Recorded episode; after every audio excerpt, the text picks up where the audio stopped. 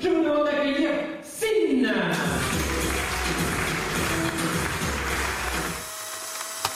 Récemment, j'étais à Monaco.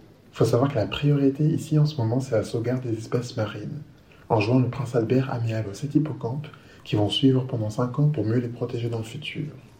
Au-delà de la bonne action qui est louable, on voit vraiment qu'ils n'ont pas les mêmes priorités à Monaco quand même. S'occuper de poissons en forme de cheval, non, la situation économique du pays est beaucoup trop stable. Ils n'ont pas de soucis de réforme sur la retraite, abstention au vote, prince giflé. C'est que pour nous les Français, ça. Moi, je comprends tout à fait pourquoi ils sont indépendants. Monaco, c'est un autre pays, une autre mentalité. Je l'ai senti dès que je suis arrivé. J'avais déjà vu des quartiers aisés, une ville entière riche. T'as des yachts, mais d'une taille. Tu peux faire un 200 mètres dessus. Des yachts, t'as juste envie de plonger toute ta vie. Et j'ai été dans des toilettes publiques. Mais là, j'ai vu des gens laisser des pourboires. Moi, je n'avais jamais vu ça. J'ai été gêné, j'ai laissé 2 euros. Donc ouais, Monaco, profitez-en, sauvez les hippocampes.